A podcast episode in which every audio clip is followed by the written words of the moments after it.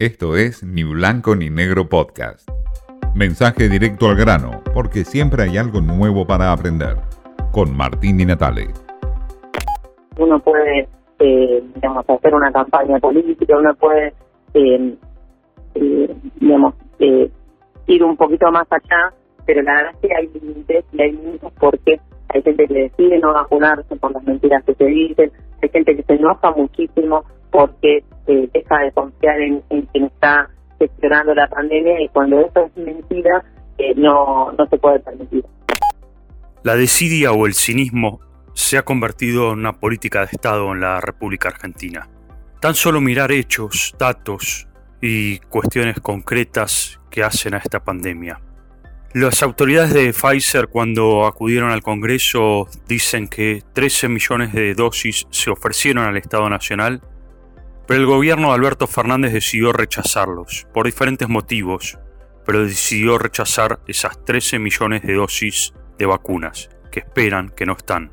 El fondo COVAX, que responde a Naciones Unidas, ofreció 25 millones de dosis de vacunas al gobierno argentino, pero Alberto Fernández solamente decidió contratar 2,5 millones de dosis. Es decir, faltaron, o por lo menos podrían haber venido a la Argentina hasta ahora, 38 millones de dosis más de las que están circulando en estos momentos. Es desidia, es estrategia política, es eh, asegurarse un acuerdo político y geopolítico con Rusia o con China. Bueno, nadie lo sabe.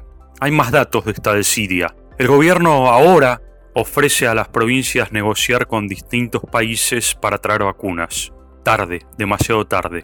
Cuando empezaba la pandemia, los gobiernos de Buenos Aires y Tierra del Fuego, por ejemplo, empezaron a negociar con Rusia o con China o con Estados Unidos para traer las vacunas, pero Ginés González García en aquel entonces les dijo que no, que no se podía negociar.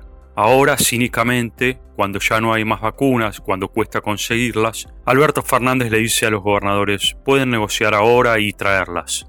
Claro, no están, no se puede. Más desidias aún. En el aeropuerto de Seiza esperan 30 respiradores que donó Leonel Messi a la Argentina el 8 de agosto del año pasado, pero por una desidia del ANMAT que no fueron aprobados, aún esperan en un hangar del aeropuerto y obviamente muchos hospitales del país esperan estos respiradores. No solamente eso, los eh, vacunados VIP no solamente fueron Berbisky o Tayana o el diputado Valdés. Hay una lista de más de 100 vacunados VIP, amigos de Alberto Fernández y del Estado, que obviamente llegaron mucho antes que los abuelos y todas las personas que murieron en el camino. Noelia Mercado de 33 años, era una enfermera que trabajaba en Córdoba y reclamaba desde hace tiempo por las redes sociales una ayuda que nunca llegó. Murió en el hospital de Río Cuarto, en el hospital San Antonio de Padua, otra desidia más del Estado. Desidia que se junta con cinismo, el cinismo que plantea en su radiografía expuesta ante el Congreso la ministra de Salud Carla Bisotti, cuando dijo hay gente que decide no vacunarse por las mentiras que dice la oposición.